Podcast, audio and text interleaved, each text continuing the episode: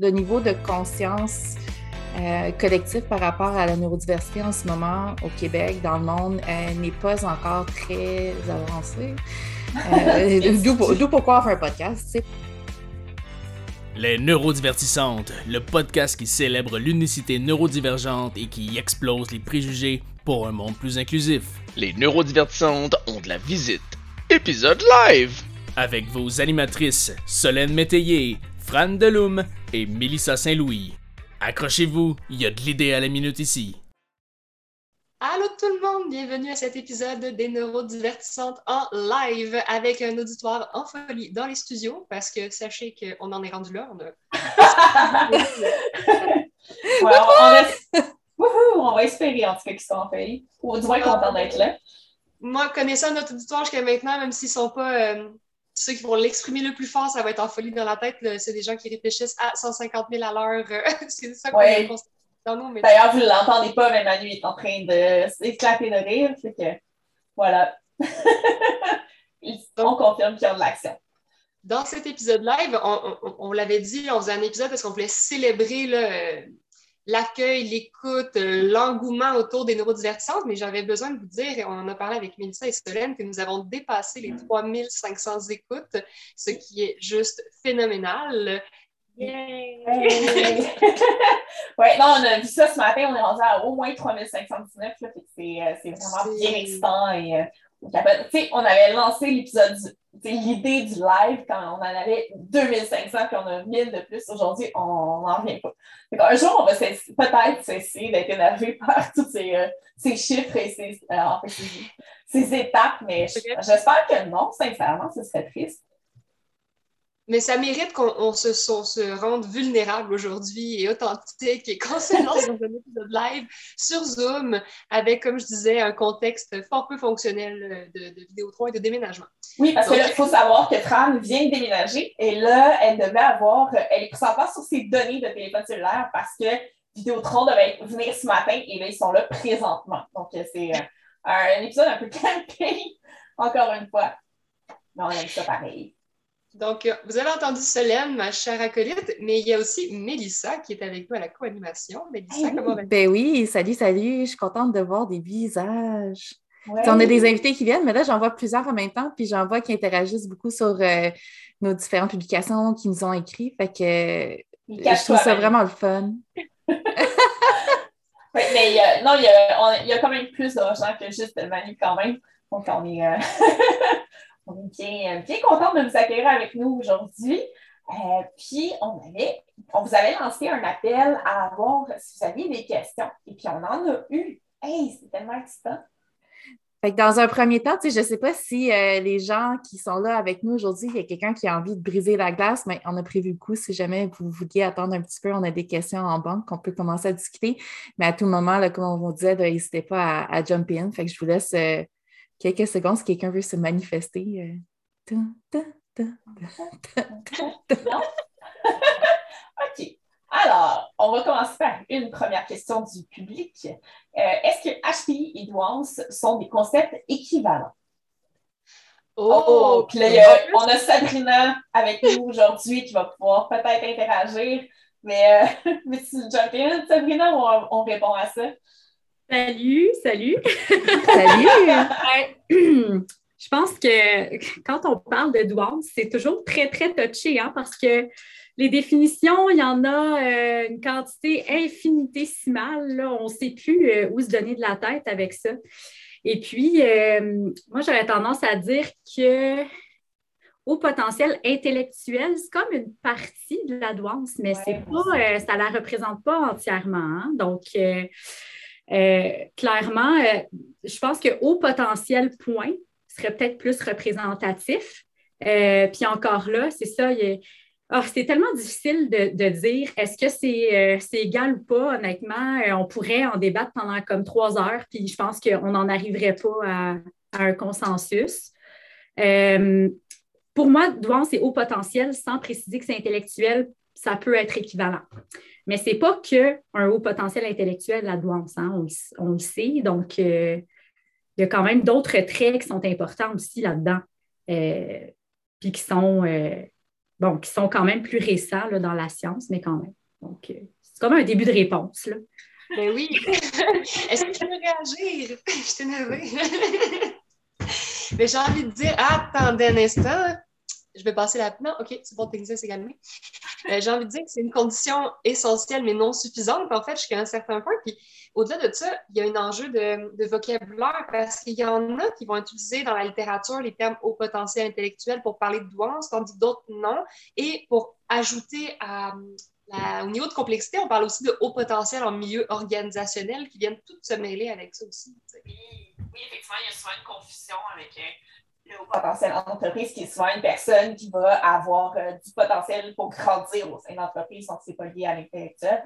Mais en plus, en matière de, de, QI, il y a le QI hétérogène, il y a le QI homogène, donc il y a comme plein de choses qui viennent interagir euh, là-dedans, fait que c'est pas c'est pas forcément la même chose. Moi, j'avais un de mes amis qui, qui avait clairement un HPI, qui avait vraiment une, une intelligence supérieure, mais il n'était pas doué. Il n'y avait pas la pensée en arborescence, notamment, ou bien l'hypersensibilité. Il n'y avait pas tous les autres traits qui vont, euh, vont s'ajouter à la douance. Donc, euh, c'est pas. Euh, moi, je ne pense pas que ce soit les mêmes. Mais ça, toi?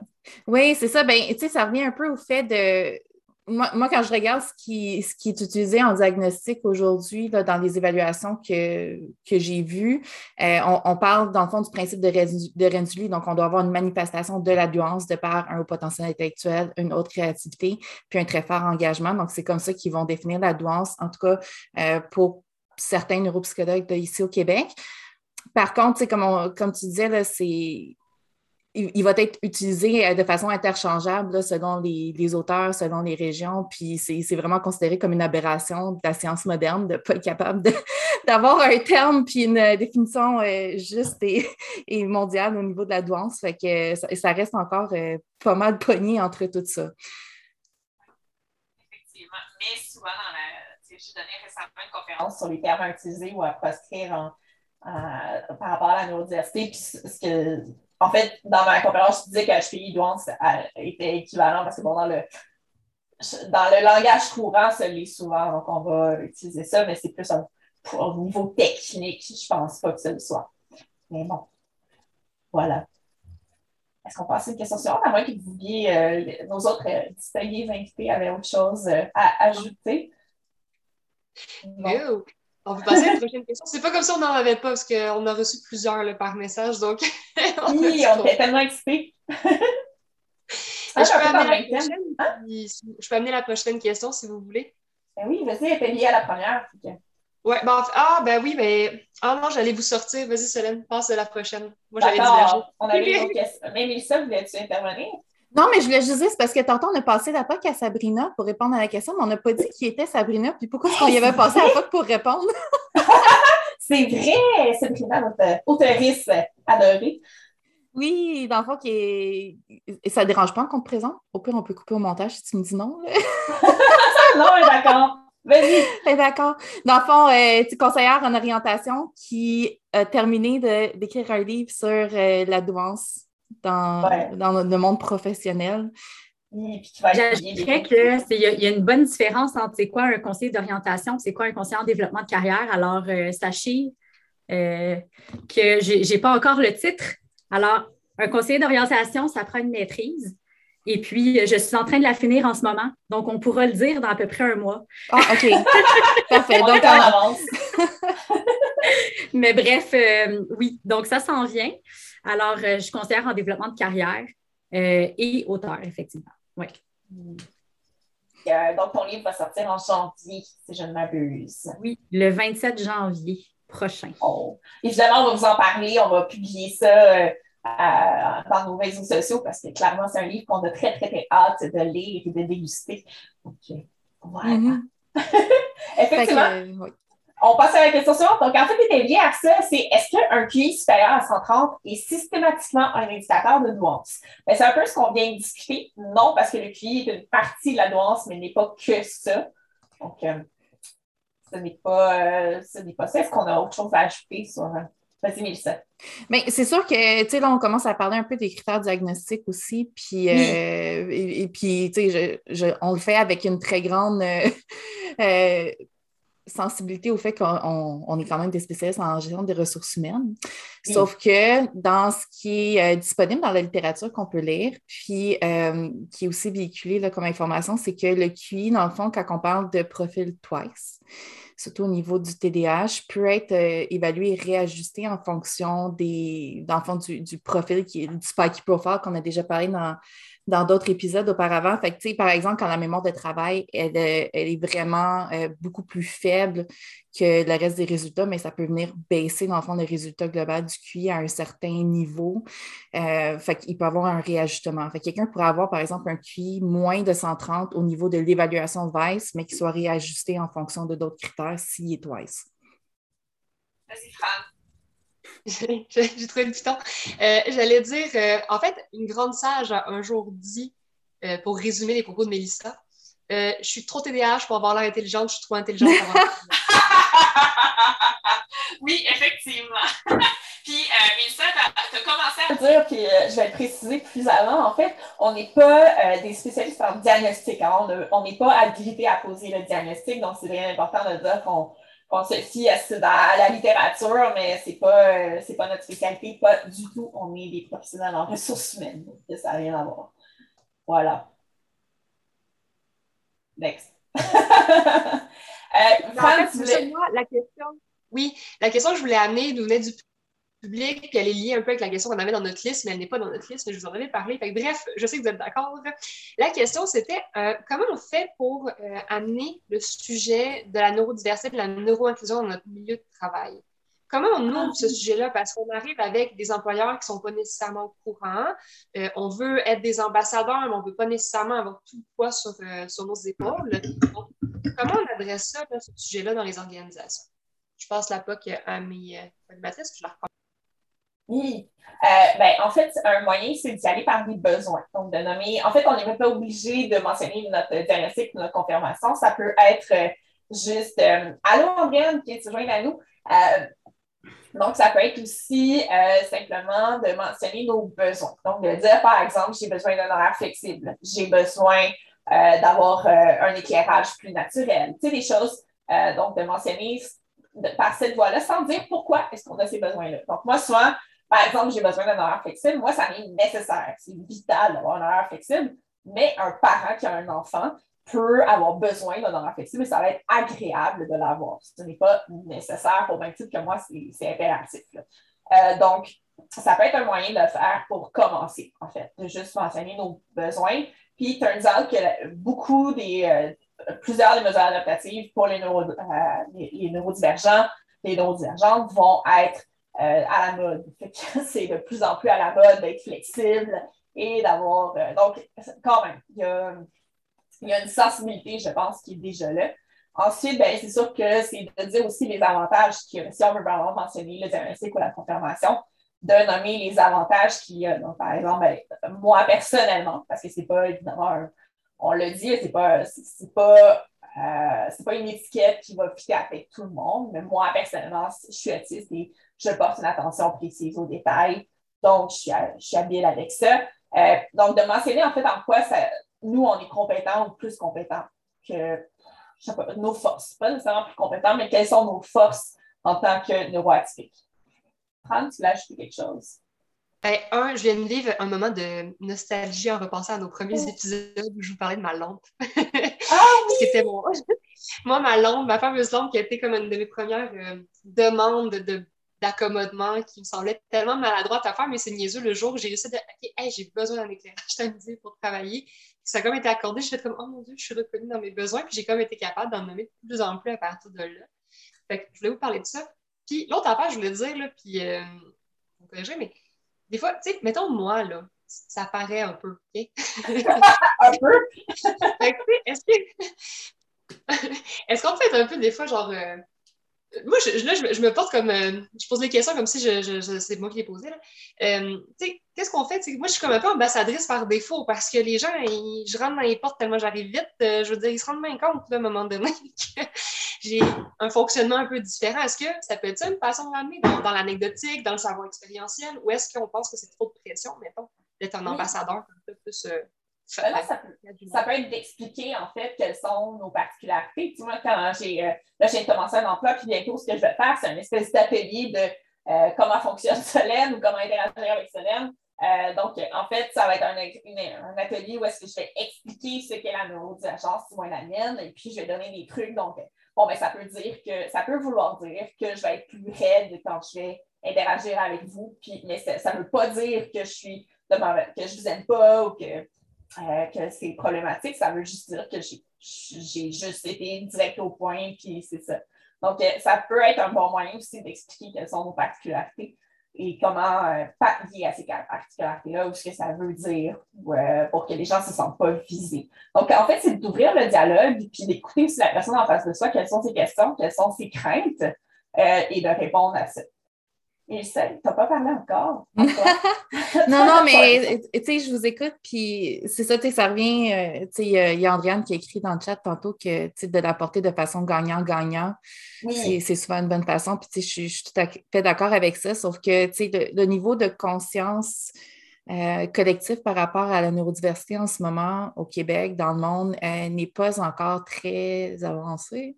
Euh, d'où pourquoi on fait un podcast, pour essayer de, rendre ça plus accessible à tout le monde. c'est sûr que ça prend quand même un, un, grand sentiment de sécurité psychologique dans son milieu de travail, une bonne collaboration avec ses, son gestionnaire, ses pairs pour se sentir apte à, à l'amener. c'est pour ça que, quand on y va plus par les besoins, c'est plus facile. Puis c'est pour ça que les personnes qui travaillent en inclusion, il y a différentes philosophies en inclusion. Euh, nous, quand on parle d'inclusion dans le podcast, on va parler plus du design universel pour parler de l'inclusion, donc de dire vraiment par rapport aux besoins, peu importe ton diagnostic, peu importe ce qui t'amène à avoir un besoin d'adaptation dans ton milieu de travail, c'est euh, légitime, puis ça va t'aider à, aller plus loin puis être plus épanoui au travail. Mais ça, dans la connaissance des gens, ce n'est pas encore très répandu. Fait souvent, un besoin, même si c'est un vrai besoin pour nous, peut paraître comme étant un caprice pour euh, quelqu'un qui est stické dans ses normes euh, neuronormatives euh, bien ancrées.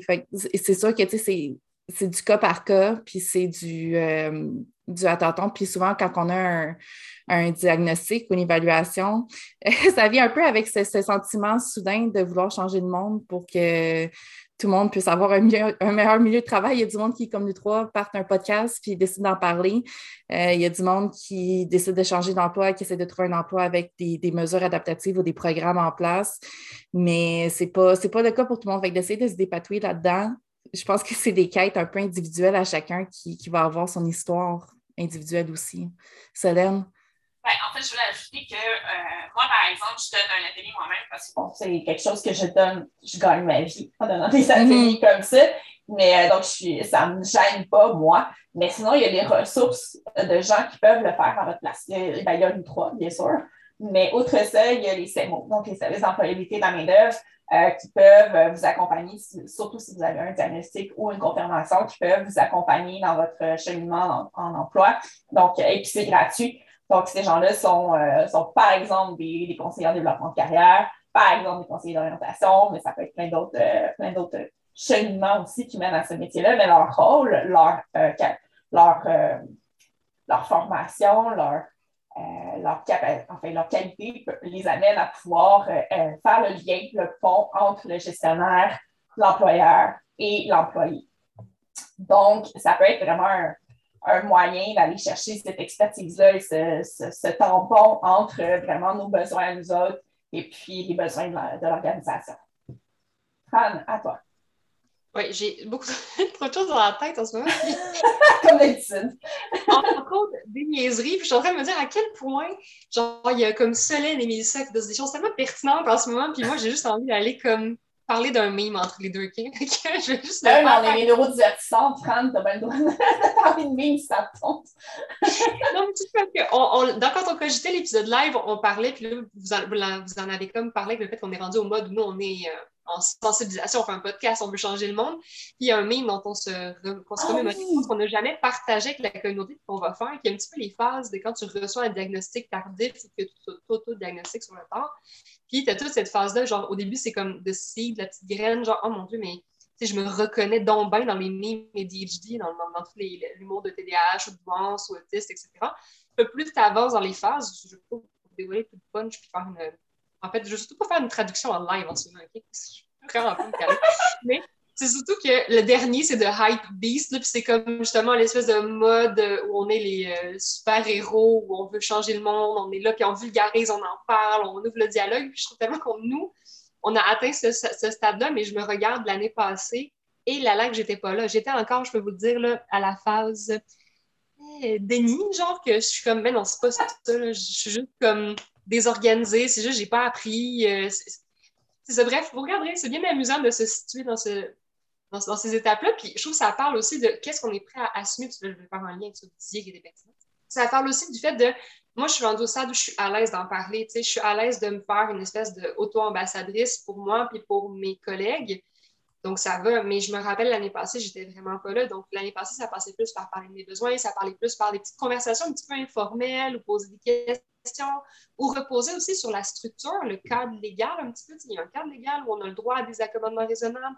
Donc, c'était de me dire, quand je n'étais pas capable, moi, de l'assumer en tant que personne sur mon propre vécu expérientiel, ben, je passais par tout ce qui était extérieur à moi, puis qui me donnait euh, la capacité d'en parler sans nécessairement mettre le spotlight sur ma personne. Est-ce que, je, regarde, je pense que je fais dans presque tous les épisodes. Est-ce que c'est clair ce que je disais? Oui, ben oui. Oui, effectivement. Quel top! Puis, puis tu sais, pour faire du pouce, ce que tu dis, je pense qu'il y a une notion aussi quand, quand on reçoit un diagnostic plus tardivement dans la vie, il y a cette espèce de période de deuil euh, qu'on vit un peu intérieurement sur la personne qu'on pensait être ou qu'on pensait devenir, euh, qui était bâtie sur euh, souvent des suradaptations ou du masking qu'on se rendait plus ou moins compte. Puis ça peut venir avec ça, avec une certaine période de, de souffrance ou des fois de l'aide thérapeutique avec un professionnel peut aider. Mais je pense que quand on, arrive au point où on est prêt à en parler, où on est prêt à, à verbaliser nos besoins de façon plus concrète. D'un, il faut justement avoir passé par-dessus cette souffrance-là pour pas arriver devant son gestionnaire, puis comme que ça soit trop chargé émotivement de faire ces demandes-là en même temps parce que, pour traduire un message de façon efficace pour l'autre personne, ça peut créer des distorsions justement dans la communication, de dire OK, mais es-tu déprimée, es-tu anxieuse, es-tu TDAH, on ne sait pas, c'est difficile de tout exprimer ça en même temps. Euh, puis il y a une notion aussi de comprendre ses besoins à soi parce qu'un diagnostic tardif ne vient pas avec un manuel d'instruction. Hein? c'est difficile d'énoncer ses besoins quand on ne les a pas compris nécessairement. c'est pour ça que le coaching, entre autres, va venir beaucoup aider euh, à la personne à faire l'introspection pour essayer de comprendre ses mécanismes. Euh, de, ces mécanismes cérébraux à, elle, comment est-ce que fonctionne, c'est où ses besoins, c'est où ses défis. Puis après ça, de les verbaliser, puis de les comprendre, puis de les traduire à la personne euh, neurotypique qui, pour elle, ça peut-être peut pas nécessairement de sens. Fait qu'après ça, le co-coaching vient aider. Puis souvent, de, de ce que j'ai entendu anecdotiquement de d'autres personnes qui travaillent dans ce domaine-là aussi, c'est que les gestionnaires, une fois qui savent que la personne, tu sais, euh, elle a par exemple un diagnostic ou une évaluation, puis qu'il y a quelqu'un qui aide à engendrer le dialogue pour expliquer les, besoins, puis de comprendre une meilleure façon de travailler ensemble, mais c'est comme, ils sont comme rassurés parce qu'ils savaient juste comme pas quoi faire avec cette personne-là. Anyways, puis ça, aide à améliorer la relation, mais ça prend quand même euh, certaines bases, certains éléments gagnants pour s'assurer que ça soit un succès aussi.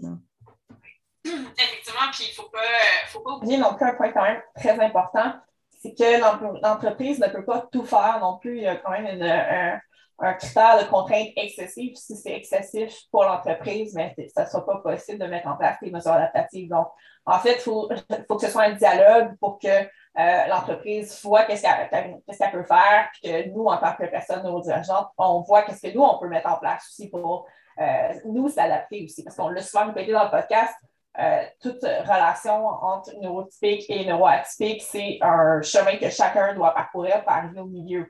Donc, on a chacun, euh, pas à mettre de l'eau dans notre vin, mais à faire un certain nombre d'efforts. Donc, c'est d'expliquer pourquoi on a ces besoins-là, puis ensuite aller euh, de, voir, c'est ça, un dialogue finalement. D'ailleurs, c'est la, Oui, excuse-moi, c'est de la co-responsabilité, comme on disait, on, on va co-créer la relation qu'on veut avoir ensemble avec les, les besoins de chacune des deux personnes. Oui, mais tu sais, comme, euh, parce qu'il se passe plein de choses dans le chat, vous voyez pas, mais je vais essayer d'être la porte-parole. Euh, donc, Adrienne, tu disais que parfois une personne qui refuse ses propres besoins va être encore plus fermée aux besoins un peu différents des autres. Donc, effectivement, on va parfois avoir pas un mur, mais enfin une, discussion qui est plus difficile à mettre en place. Donc, il euh, faut faire attention à ça. De là, l'avantage d'avoir une personne externe qui puisse euh, se faire notre, notre porte-parole, ou enfin, euh, donc ça peut être dans ces mots, ça peut être un coach comme Mélissa et donc il y a plusieurs possibilités. Manu mentionnait que c'est les mêmes étapes avec les communautés trans, effectivement. Donc, c'est pour n'importe quelle différence, je crois. et puis, et puis, euh, Andréane encore disait qu'on faisait ça avec les personnes devenant sourdes déjà depuis le milieu des années 80. Donc, on peut faire toutes les différences caractéristiques. Donc, euh, c'est la même chose, en fait. C'est ça. Chaque différence euh, rencontre à peu près les mêmes étapes. Et puis, on va, on va parler là-dedans. Fran s'énerve depuis tantôt pour parler. c'est clair qu'elle se retient. Donc, euh, go, vas-y, c'est à toi. Oh, je, mets une énergie folle à ne pas perdre mon idée depuis tantôt, qui n'arrête pas de devenir comme un peu transparente, puis de remettre, puis je suis plus sûre si je l'ai.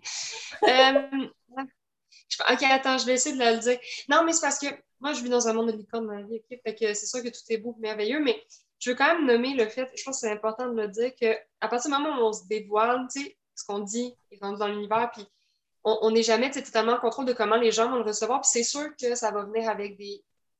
Je veux pas qu'on nie aussi le côté qui peut être lourd du dévoilement. je ah pense que c'est important de dire qu'il existe. Puis ça va arriver, les gens vont avoir une idée. Si on fait un dévoilement par rapport à TDAH, au autisme, ben, les gens vont avoir une espèce de peut-être d'attente cliché ou stéréotypée et peuvent se retrouver à euh, soudainement transposer ces nouvelles attentes sur nous. Donc, il y a tout le temps une espèce de valse un peu complexe, je pense, au début, le temps de se trouver, d'être capable d'être authentique, de nommer ses besoins, de dire, OK, oui, j'appartiens à, cette, à ce profil-là, je me reconnais dans telle, telle, telle grande ligne, mais je ne suis pas qu'un diagnostic sur deux pattes. Oui. Bref, c'est un ajustement, puis je veux juste que les gens soient conscients du fait que ça, peut susciter ça, pas avec toutes les personnes, mais avec certaines personnes, puis autant on n'a jamais la responsabilité de faire de l'enseignement, on va toujours promouvoir l'auto-éducation, que les gens aillent se renseigner, mais des fois, si on est confortable de le faire, ben, c'est sûr que ça peut porter fruit quand on sensibilise, puis qu'on vulgarise, puis qu'on enseigne euh, selon notre niveau d'aisance à le faire. Voilà. Exact. Mais ça, ta main est encore levée. Oh, excusez, c'est une vieille main. mais euh, je ne sais pas s'il y a des gens, en tout cas, qui veulent rebondir soit dans le chat ou soit euh, verbalement, mais c'est vous qui êtes là en ce moment, est-ce que vous êtes des, diagnostics ou des évaluations tardives? Est-ce que ça fait longtemps que vous savez? Est-ce que ça, ça, a été quoi vos solutions que vous avez mises en place? Euh, on, a quelqu'un ici qui rit, qu'on voit, mais on a vu quelques petits trucs qui avaient été mis en place euh, avec le retour euh, post-COVID dans les bureaux. Hein? je, vous laisse la parole s'il y a quelqu'un qui a envie de témoigner ou de, discuter ou d'échanger. Vas-y, Manu, c'est à toi. Oui, je tiens à préciser que les claviers qui ne font pas de bruit quand on tape, c'est la vie. Ah oui. Quand on est revenu au bureau, euh, ben, moi, j'ai été engagé en temps de COVID.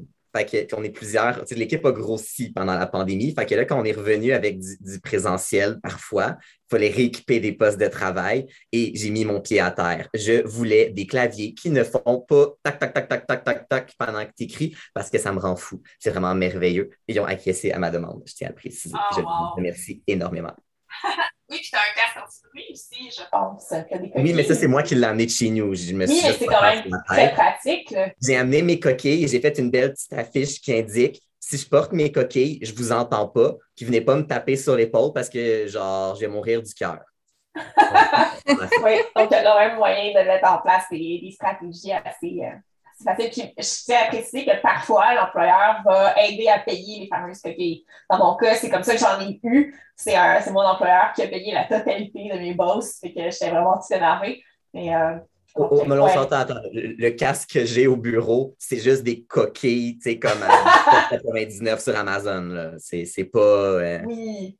Non, mais il faut dire que j'avais un employeur qui s'appelle le prêt disponible et capable et qui donne des subventions. Donc, c'était quand même un contexte particulier. Mais mon employeur actuel est prêt à contribuer à, à mes nouvelles, euh, à mon nouveau casque si j'en ai, j'en ai besoin. Donc, c'est possible aussi.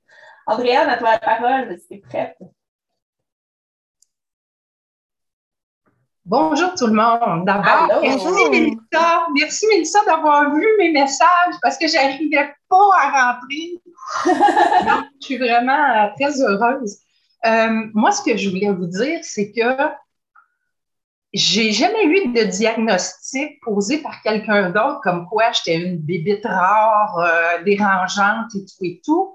Mais numéro un, c'était très clair dans ma famille. Ils mettaient tellement à part que j'ai compris très, très jeune que je fitais pas. Euh, mais quand j'étais petite, je pensais que c'est juste parce que j'étais la seule fille de la famille.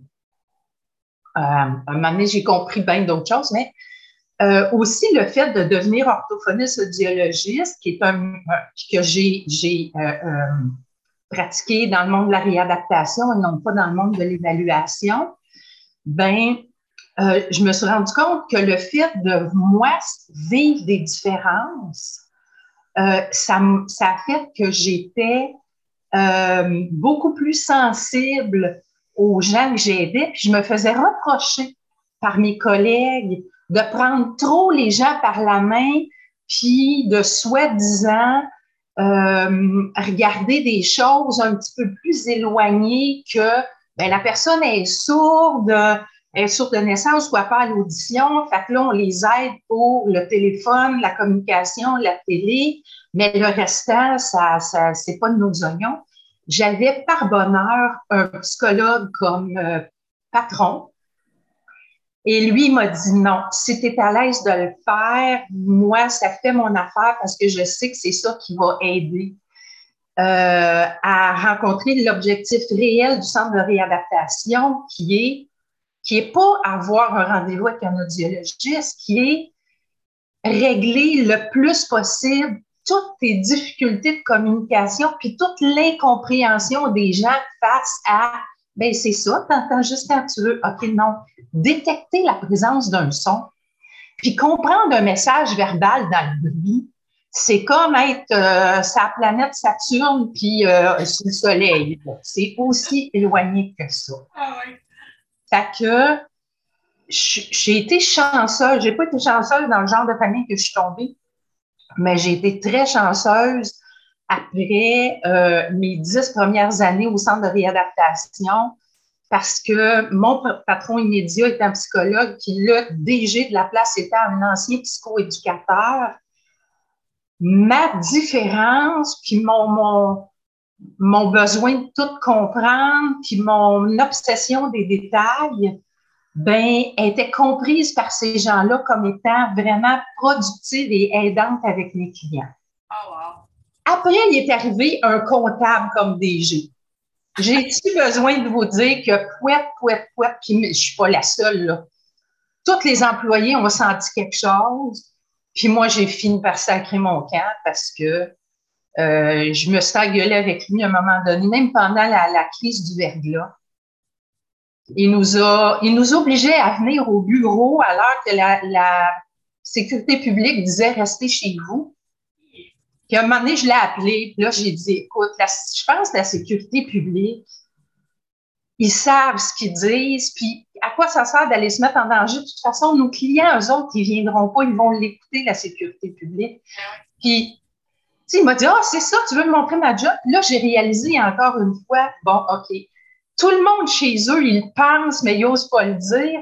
Mais moi, le sentiment d'injustice puis de mettre le monde en danger, c'est plus fort que dire, ben non, on n'appelle pas un DG pour dire que c'est un épais. Ben, je n'étais pas capable de ne pas le dire. Je l'ai appelé. Puis, mais, puis j'ai pas été impolie. Ben non, mais. Vous savez, moi, j'ai un, frère en ce moment, il est quadraplégique, il est à l'hôpital Charlemagne. Ils sont dans le noir, ils n'ont pas d'électricité, ils ont juste les génératrices. Puis nous autres qui donnent des services externes, qui chantent, il n'y aura pas de mort pourquoi on n'attend pas et qu'on laisse pas toute l'électricité disponible pour les hôpitaux qui sauvent la vie du monde? Tu sais, j'avais des, exemples, là, euh, mais lui n'étant pas de mon genre de, mettons, de souci des autres. Puis moi, je dis, ben, c'est ça, tu veux, tu veux faire ma job à ma place? À la fin, j'ai dit, ben, peut-être. mais tu sais, les différences, c'est ça aussi. Tu sais, bon, comment, on, comment les détails nous dérangent, comment euh, on apprend, mais aussi notre réaction aux injustices, puis aux, affaires qu'on trouve pas logiques. moi, j'ai une logique, là, je, tape ses nerfs du monde tellement je suis logique. Là. Fait que là, moi, ça, c'était tellement pas logique, je n'étais pas capable de pas le dire. Fait que j'espère que je vous ai fait rire. oui, mais effectivement, c'est tellement. Euh, mais c'est vrai que ça arrive souvent que c'est un, problème. Un problème en guillemets qu'on a de. De, on, a tellement un sentiment de justice fort qu'on va le dire, puis on ne se rend pas compte qu'on est considéré comme étant impertinent. C'est, euh, mm. Amandine, écoute, j'ai écouté ta conférence ce matin, parce qu'Amandine faisait une conférence ce matin sur euh, l'EDI, donc l'équité, diversité, inclusion en recherche. C'était passionnant. Donc, je suis hâte. Salut, comment ça va? Ça va bien, merci pour cet épisode live. Et euh, oui, en fait, je voulais, si c'est correct, je, voulais juste revenir un petit peu en arrière pour rebondir sur ce que, euh, sur quelque chose que, que, Fran disait tout à l'heure par rapport à la réaction des tierces personnes quand on quand on dévoile soit qu'on a reçu un diagnostic tardivement, ou bien que, euh, même si on l'a su depuis longtemps, ben, on, dévoile euh, à, un certain moment, euh, que j'ai souvent pensé que, en fait, on peut, d'une certaine manière, dans ce type de situation, au lieu de changer, par exemple, ma perspective sur toi à cause du diagnostic, en fait, je change ma perception sur le diagnostic grâce au fait que je te connais. Donc, euh, par exemple, euh, je ne sais pas si euh, on rencontre pour la première fois ou on entend pour la première fois qu'une personne qu'on connaît bien et qu'on apprécie est schizophrène, par exemple? On se dit, ah ok, d'accord, en fait, cette personne-là, effectivement, elle rentre pas du tout dans les stéréotypes que moi j'ai de la schizophrénie. Ça veut pas dire que la personne n'est pas schizophrène, ça veut simplement dire que je n'ai pas une bonne idée de ce qu'est la schizophrénie. Et donc, ça me fait voir la schizophrénie différemment, mais d'une manière plus positive, étant donné que je sais qu'il y a des personnes comme cette personne-là que j'apprécie beaucoup qui peuvent être euh, schizophrènes. Et je trouve que ça, l'aspect humain, le fait qu'on, comme disait Fran, qu'on n'est pas juste un diagnostic, on est toute une autre personne et que les diagnostics ont tendance à complètement faire abstraction de la personne et de, de ses qualités, on devient juste des traits euh, euh, problématiques souvent qui sont aussi euh, très négativement cadrés par le langage médical et ce genre de choses, ou même le langage social. mais donc juste pour dire que je, trouve toujours ça intéressant, enfin en tout cas moi dans les cas où ça m'est arrivé d'apprendre euh, diagnostic sur d'autres personnes que je connaissais déjà, de me dire ok mais donc en fait j'avais une idée complètement fausse et inadéquate de ce que c'était d'avoir ce diagnostic là parce que quand je regarde la personne euh, et donc, encore une fois, juste pour distinguer, c'est pas comme, quand on dit euh, tu n'as pas l'air autiste. Euh, c'est justement l'idée, c'est de dire, de, dire ne dites pas ça, dites plutôt que euh, vous n'avez pas la bonne idée de ce que c'est d'être autiste. Euh, euh, par exemple, on prend ce, cas-là. donc voilà, je voulais juste dire que je pense que d'une certaine manière, c'est peut-être aussi une manière de faire preuve d'ouverture d'esprit. Donc au lieu d'imposer ces espèces de préconceptions stéréotypiques de ce que c'est le diagnostic et de dire à la personne, oh, tu rentres pas dans mes préconceptions stéréotypiques du diagnostic, de dire plutôt, ben, en fait, c'est moi qui ai une mauvaise conception et donc d'adapter sa conception par rapport à la réalité qu'on connaît effectivement la personne et qu'elle nous dit qu'elle a ce diagnostic et donc, euh, on peut aussi ajuster euh, comment on perçoit les personnes qui vivent euh, ou qui ont ce, diagnostic. Voilà, c'était. Mais d'ailleurs, Sabrina ajoute dans le chat que c'est ce qu'on appelle la sensibilisation par contact, donc en réadaptation professionnelle. Donc, effectivement. Fran, à toi. Je ne veux pas nous faire trop diverger, mais ça me fait faire prendre une part avec tout ce qu'on parle depuis plusieurs épisodes au niveau du langage identitaire. Tu sais. Puis c'est fou parce que euh, je faisais des liens quand euh, Amandine parlait, moi je travaille en santé mentale, puis les gens, des fois, sans s'en rendre compte, vont finir par dire Ah, telle personne, c'est un TP, c'est un schizo. Tu sais, la personne devient son diagnostic. C'est triste. Puis là, après ça, je pense au fait que quand on du côté autiste, justement, on se réapproprie le mot autiste, je suis autiste. Il y a tellement de nuances, c'est tellement complexe sur la façon de s'identifier et de se reconnaître. Bref, euh, merci Amandine de susciter plein de réflexions dans ma tête. Oui, un autre euh, commentaire, un autre aussi que les patrons pourraient faire, c'est de croire que les gens avec le même diagnostic vont bien travailler ensemble. Pas forcément. pas forcément, effectivement. C'est euh, parce que souvent, on va avoir des, euh, des caractéristiques qui vont soit à, se confronter l'une l'autre, on ne sera pas complémentaires. Bien, mais on reste humain ici, hein, c'est on reste deux individus qui peuvent être aussi différents l'un que l'autre. C'est pas parce qu'on est. C'est comme deux neurotypiques. deux neurotypiques ne vont pas forcément bien travailler ensemble. C'est la même chose. Donc, euh, oui. Puis oui, euh, Manu rajoutait si on peut. ça se peut qu'on se ressemble trop, en fait. Ah oui, c'est. Pardon, c'est Sabrina qui l'a rajouté. Ils sont dans la même pièce. Donc, euh, donc effectivement, ça peut être qu'on se ressemble trop. Pam, Ouais, je veux juste ajouter là-dessus, c'est tellement l'exemple même, ce, que, ce qui a été nommé là, euh, par Carl, donc de dire de vouloir mettre des gens en même temps euh, ensemble parce qu'ils ont un même diagnostic, c'est donc de réduire à Hey, vous avez le même diagnostic, c'est comme si vous aviez tous les deux la même couleur bleue. Tu sais, ça n'a pas rapport, c'est vraiment de, comme, d'occulter tout le reste de la personne. Puis ça fait aussi penser à ces pratiques qu'on voit beaucoup de dire, ben, OK, un autiste, c'est comme ça, donc ça aime les tâches routinières, minutieuses, on les met dans du montage à la chaîne, dans un coin, ils n'auront aucune interaction sociale. Moi, ben, vous savez, c'était un peu le propos de mon mémoire aussi, là. je trouve ça tellement aberrant et triste qu'on en soit là dans notre vision d'une personne neurodivergente. En fait. iPhone, avec un nom qu'on ignore, à toi iPhone, allô? il y a quelqu'un qui s'appelle iPhone. Oui, je viens de voir. Oh, Anne-Marie, il y a plein de gens. Mon Dieu, on a des... l'auditoire se complète. oui, je viens de voir que vous aviez un Zoom. Euh, oui. Parce que j'avais de la difficulté à me connecter avec Eventbrite. Ah oui, mais Eventbrite, parce que ça, c'est une autre aventure qu'on avait ce matin. Eventbrite a lâché. Eventbrite a planté. Oui. Donc, c'est vraiment pas pratique. Euh, Manu dans le chat dit que c'est comme les gens qui font de présenter leur ami gay quand tu fais ton coming parce que le seul critère pour un couple homo, c'est aussi d'être homo. Donc, forcément, la personne homo va bien s'entendre avec l'autre personne homo. Okay. Ben, c'est ça, toi. On a une main levée dans le. Ouais. iPhone toujours. Ouais. Oui. iPhone, vous l'entendez ou pas? Oui, on t'entend. Bonjour les filles, c'est Lorraine qui a réussi enfin à se connecter de France. Oh là là là là, allô! ah, ça fait trop plaisir! Ben oui, pour vous aussi. Hey, c'est fun de t'entendre! ben oui! Oh, c'est trop formidable. Bon, ben voilà, euh, je suis, euh, je suis la fan des débuts inconditionnels. Hein. Vous me suivez euh, majoritairement sur LinkedIn. Oui. Et, et voilà, donc je suis contente et tout ce que j'entends est juste formidable et j'aime bien faire ces passerelles en, systématiquement. J'essaye toujours de, de, de, recevoir et de, et de vous donner, de vous envoyer aussi nos points communs et nos, nos, différences. Et souvent, je vous trouve très en avance sur ce que nous, on peut faire en France dans ce domaine à la fois dans l'accompagnement, dans le diagnostic, dans la prise en compte. Et j'ai beaucoup aimé le dernier commentaire sur le fait que oui, on ne peut pas mettre forcément ensemble des gens sous prétexte qu'ils ont été diagnostiqués, du coup, ça va fonctionner. Donc euh, voilà, mais en tout cas, ça me fait super plaisir et continuer. Euh, voilà, je, je, je suis, euh, je suis votre plus grande fan. on va dire, pas d'accord. On va dire que vous êtes ex Et j'allais dire, let the Hunger Games begin. c'est ça, c'est ça.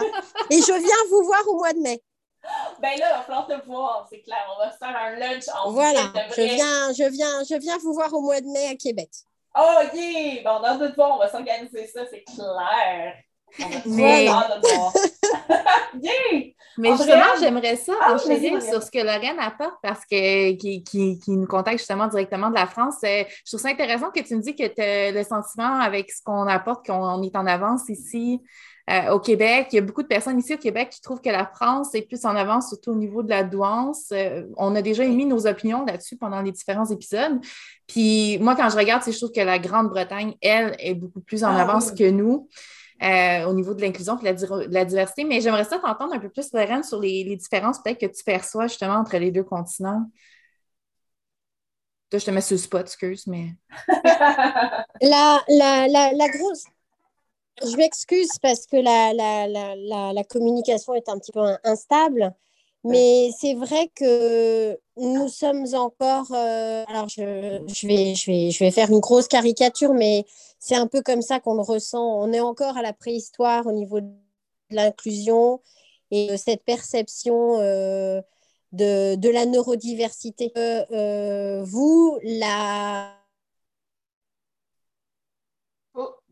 Et que justement, ça, ça va changer les choses dans les deux sens et que c'est vraiment une communication et un échange constructif conjoint. Et vous n'avez pas tout le temps à, à, devoir prouver, comme malheureusement c'est encore le cas en France, la, neurodiversité, l'atypisme, la douance, les, zèbres, tout ce qu'on met derrière, l'autisme, etc., l'ensemble de la neurodiversité est vraiment une richesse. Et une fois que nous, on l'a intégré, qu'on sait qu'on fait partie de cette communauté de la neurodiversité, qu'on a des choses à apporter, mais avec une vraie envie, un vrai positivisme, chez vous, c'est déjà, euh, on, a déjà passé euh, un cap. Euh, c'est vraiment, enfin, le, sentiment que moi j'ai quand je vous écoute et quand je partage avec tous les professionnels avec qui j'échange au Québec, c'est que y a, on gagne du temps. On n'a pas à justifier d'être comme on est, de fonctionner comme on fonctionne et de souvent faire des, raccourcis ou de, ou de gagner du temps dans, certaines disciplines ou d'avoir ce cerveau très atypique qui fonctionne mais différemment. C'est intégré, c'est accepté, c'est toléré. Enfin, c'est vraiment l'image qu'on en a par rapport aux ressentis et aux témoignages qui se succèdent euh, par rapport aux, entreprises avec lesquelles je suis en communication au Québec, par rapport à la France. Ça commence, mais, mais ça, reste, ça reste encore difficile. Oui, je me demande si au niveau culturel, hiérarchique, quand on regarde le, milieu du travail en France versus le milieu du travail au Québec, au niveau culturel, c'est très différent. Je ne sais pas si ça, ça ajoute cette différence-là, mais en même temps, j'ai l'impression que le, message qu'on diffuse avec le, podcast euh, est très. Euh, est très avant-gardiste par rapport à ce qu'on voit quand même autour de nous, même si oui, il y a des organisations qui sont ouvertes et qui, vont de l'avant. Euh, je ne sens pas qu'on représente la majorité des organisations, malheureusement. Pas encore, hein? Pas encore, mais on peut pas être utopique, euh, soyons-le. Fran? Mais en fait, euh, dans, vous le savez maintenant depuis quelques épisodes, vous me connaissez, j'ai trois titres dans la vie, c'est anecdotrice, mêlée comme un jeu de cartes et j'emmène du temps. Fait que je vois le temps qui file et euh, je propose qu'on prenne la question d'Anne-Marie dans le chat comme dernière. mais Andréane est, ah, et Andréane, depuis tantôt. Oui, pardon, mais donc, Andréane, vas-y. Oui, ben, je vais faire ça très vite. J'ai deux petits points très courts. Le premier, c'est il y a une partie de mon réseau qui est en France et euh, je, je, vois des commentaires par rapport à n'importe quel type de différence, qu'on est bien loin de la neurodiversité, euh, des insultes, puis des commentaires très, très agressants par rapport à des très, très petites divergences. Alors, j'ai pas de misère à croire que la neurodiversité ou la diversité à large est, est, pas si bien accueillie qu'ici, même si euh, je suis pas en dire qu'ici c'est parfait, là, mais je pense qu'on a, on a sincèrement euh, des points sur lesquels on a l'esprit beaucoup plus ouvert au Québec. Je suis convaincue de ça. Puis moi, je m'en vais très, très vite vers 60 ans. Fait que l'évolution, j'en ai vu en tabarnouche. Puis j'ai voyagé pas mal. Puis vraiment, au Québec, on se rend pas compte à quel point, tout en étant bien imparfait, on est beaucoup plus, je dirais même pas le mot tolérant, parce que tolérant, c'est comme si on endure. Je suis vraiment plus ouvert. Le deuxième point que je voulais dire, c'est en 1986. Oui, je pense que c'est plutôt ouvert.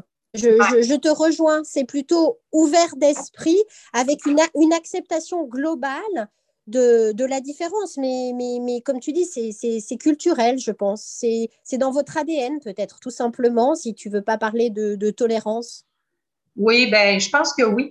Le deuxième point que je voulais apporter très vite, c'est qu'en 1986, comme euh, euh, audiologiste débutante euh, qui avait juste un an d'expérience, je reçois la demande d'une fonctionnaire en formation pour les personnes handicapées, pour intégrer les personnes handicapées au travail.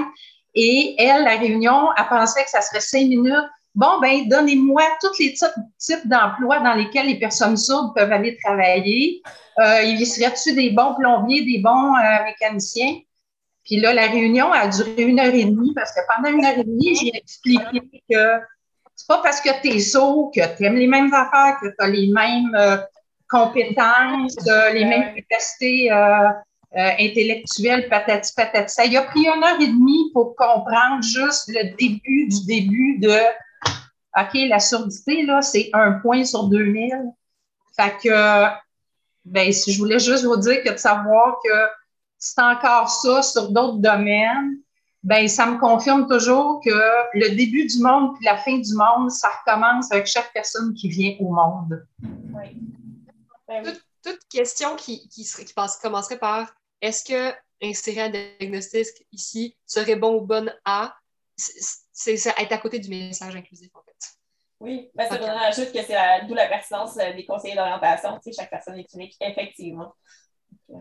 Voilà. On avait la question de, de, de Anne-Marie euh, qui demandait euh, si on avait des ressources pour le TDA au travail.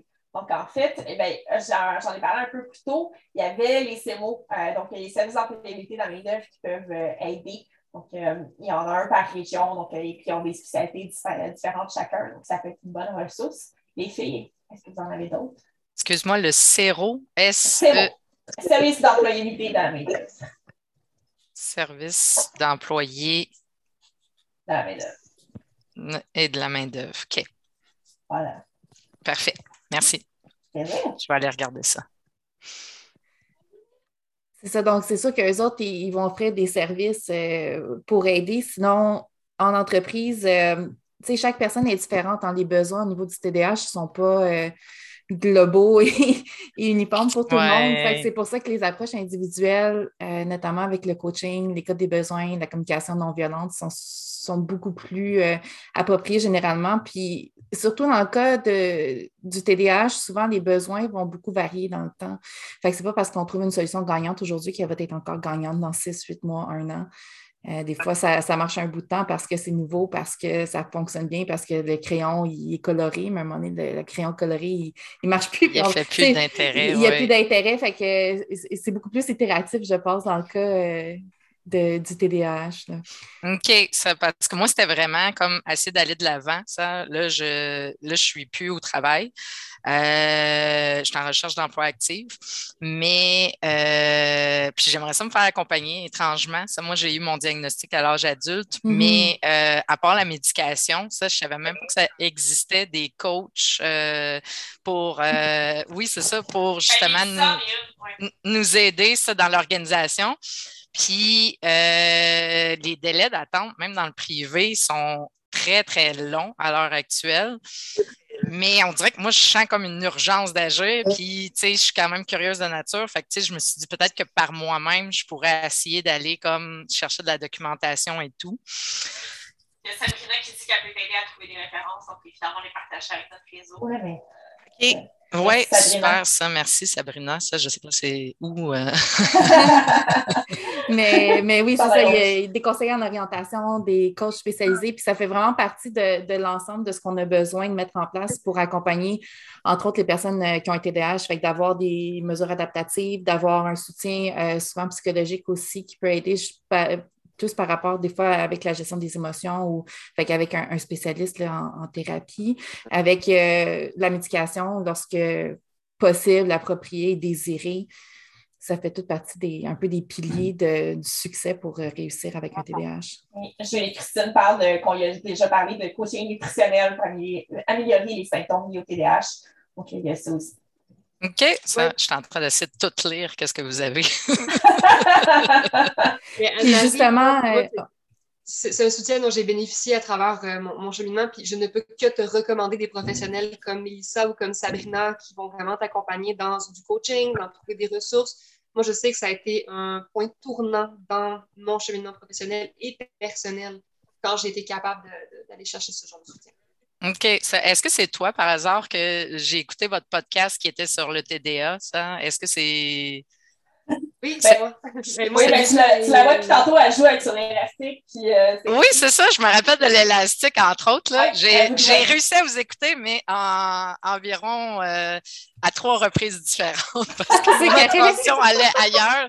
Là, c'est vraiment plus facile parce que j'ai le côté visuel. Fait que je suis capable d'essayer, mais effectivement, moi aussi, le, moi, c'est le crayon, ça, qui m'aide beaucoup d'écrire euh, pour essayer de garder mon attention. Fait que là, je vais regarder euh, Gendron. Je vais communiquer avec toi. Puis, il y avait aussi. Euh, Mélissa. Mélissa, ça, je ne sais pas si tu pourrais m'écrire, Mélissa, ton, euh, ton courriel. Oui, oui, je vais, je vais te contacter directement. Puis sinon, euh, euh, Oui, c'est ça ce que je voulais dire, c'est qu'on a eu l'émission sur le TDAH avant l'Halloween, puis on a prévu aussi de faire la suite qui était aussi au niveau d'adaptation en milieu de travail qui s'en vient. Fait que, Super. à mettre dans tes oreilles prochainement. Oui, tout à fait. Merci je beaucoup, les filles. Dire, euh, by the way, tu as parlé de mon élastique, je ne sais pas si vous voyez, mais il est vraiment rendu tout mince à un bord. Là. Je les achève toutes de même. Là. C'est par, deux, Julie Christine, ce que tu parles au niveau nutritionnel, moi, je suis super intriguée. C'est vraiment quelque chose qu'il faut que j'aille lire parce que c'est pas la première fois que j'en entends parler là, que de faire des choix euh, nutritionnels selon euh, notre profil neurocognitif peut avoir des impacts, mais c'est tellement euh, nébuleux encore pour moi. Et je pense que c'est très nouveau comme domaine pour moi. Oui, vraiment. Puis ben, je pourrais vous donner, je ne m'en souviens plus, mais il y a deux livres avec, des, avec des, des, des sources là, scientifiques là-dessus. Puis je pourrais vous l'envoyer, je ne sais pas où, vous me le direz. Euh, puis moi, j'ai juste coupé pour le fun, puis je vois une différence, je suis plus intelligent. Oh, wow! on peut tous savoir ça. Mais tu peux nous l'envoyer sur LinkedIn ou sur euh, Facebook, il n'y a pas de problème. Puis on va l'ajouter dans le descriptif de l'épisode euh, sur Anchor. OK, mon cerveau est moi. Oui. Non, mais j'allais dire, moi, je suis pas trop vert. Je nourris exclusivement de pâtes. Là. Je ne peux pas couper les gluten. Je ne survivrai pas. je comprends. Ben, moi, moi je n'ai pas d'hypersensibilité. J'en ai beaucoup, mais pas au niveau de la nourriture. Euh, mais je sympathise avec toi dans ce cas-là. oui, les pâtes au beurre, hein, n'est-ce pas, Fran? oh oui, les pâtes au beurre, un fin mai. Oui. Oui, il y a quelqu'un dans le chat, François, qui rajoute que juste une démarche en nutrition te force à faire un peu d'introspection. Effectivement.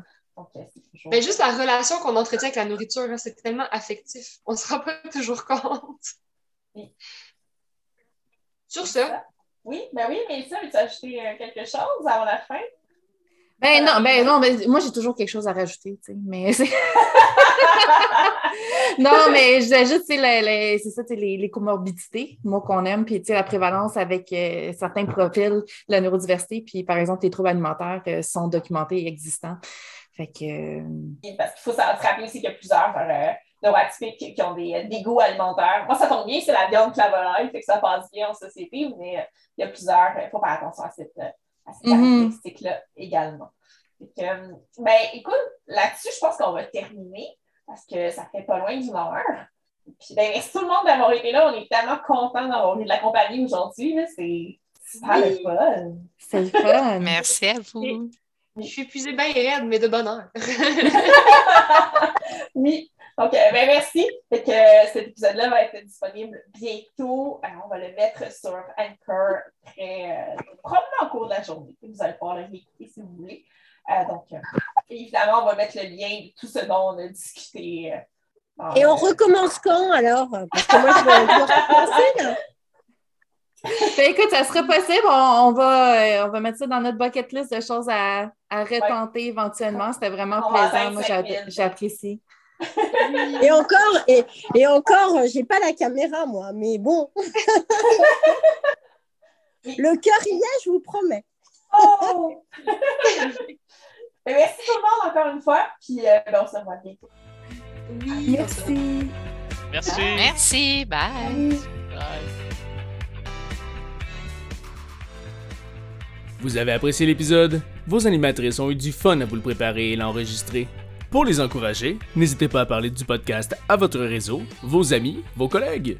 Et si vous avez envie d'échanger, vous pouvez les trouver facilement sur la page Les Neurodivertissantes sur LinkedIn et sur Facebook.